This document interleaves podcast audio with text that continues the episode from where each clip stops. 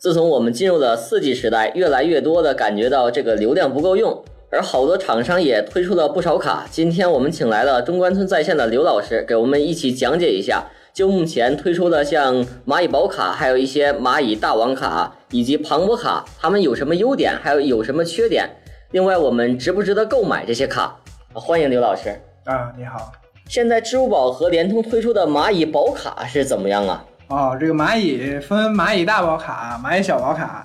大宝卡月租三十六，小宝卡月租六块钱。然后呢，根据你实际这个使用的流量啊，比如说你电话不多，流量一 G 以下，那蚂蚁小宝卡就行。如果就是说我我每月的电话不多，然后用几百兆的话，超过一 G 的话，我买这个小宝卡就是比较划算。对，买六块钱一个月的比较划算。你要是用的比较多呢，就买大宝卡，十块钱一个 G，全国流量很实惠。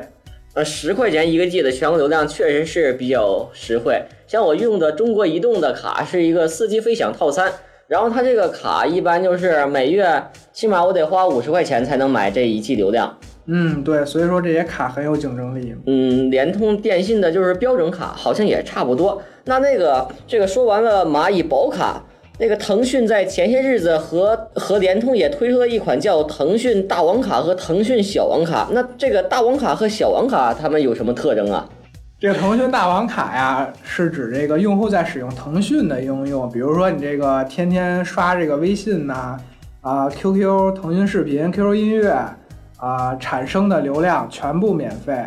这个大王卡是每个月十九块钱，啊，全国无漫游。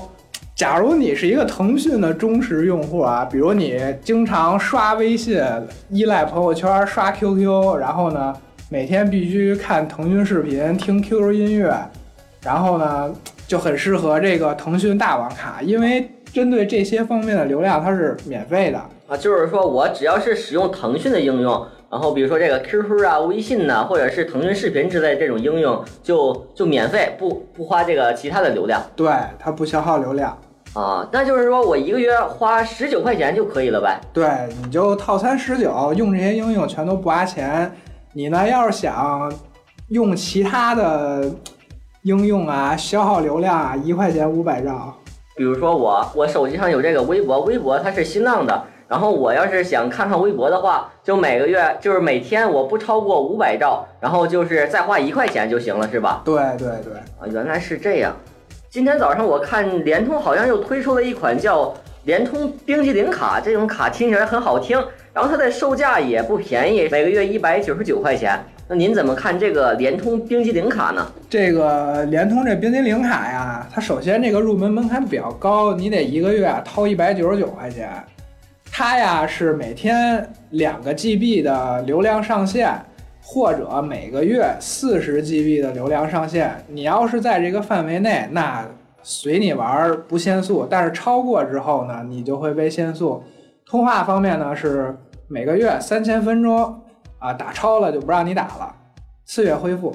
这个卡它是有限制的，并不是这个无限流量卡。对我这每天我两用两个 G 之上。或者是我这个月我用了四十 G 之上，它就开始给我限速。对，然后我通话，比如说我这月通话比较多，说跟那个好朋友这个聊天，我聊了好几个小时，超过三千分钟之后，然后也不让我打电话了。对对对，啊，那这个卡也不是真正意义上的无限流量，还是有条件的那种。对，有条件的。刘老师，我听说最近您买了一个卡，您现在在用什么卡呀？啊，我在用那个电信的这个庞博卡，它是那个。啊，每个月月初，呃，每个月月初给你两 GB 流量，然后呢，可以保证四 G 的网速，超过这个两 GB 呢，就给你限在三 GB 网速。实际上，实际上呢，就相当于三百多 KB 看个视频也够了。但是它呢，限制条件就是你还得是在北京本地，超出了这个范围也不行。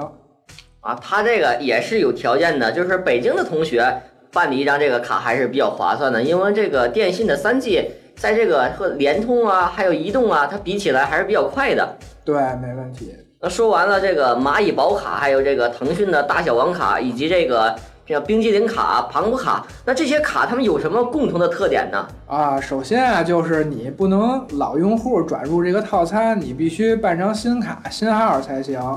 还一个就是它都不是真正意义上的这个无限流量卡，还有一个就是它这个目前啊、这个幺七七幺七八这个虚拟号段啊，充值不太方便。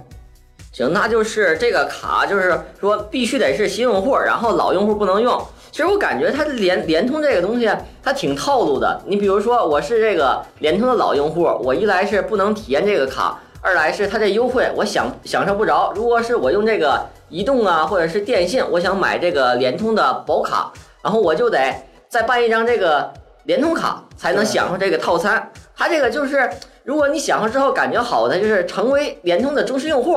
它在这一部分也吸引了一些用户。对，主要就是吸引新用户的一个手段吧。说起来，联通今年的效益确实是不是特别好。它推出这个卡也看得出它在重视咱们这个用户的体验，想通过这个就是降费啊、提速啊，能够让人们让人们的这个流量买的更便宜一些。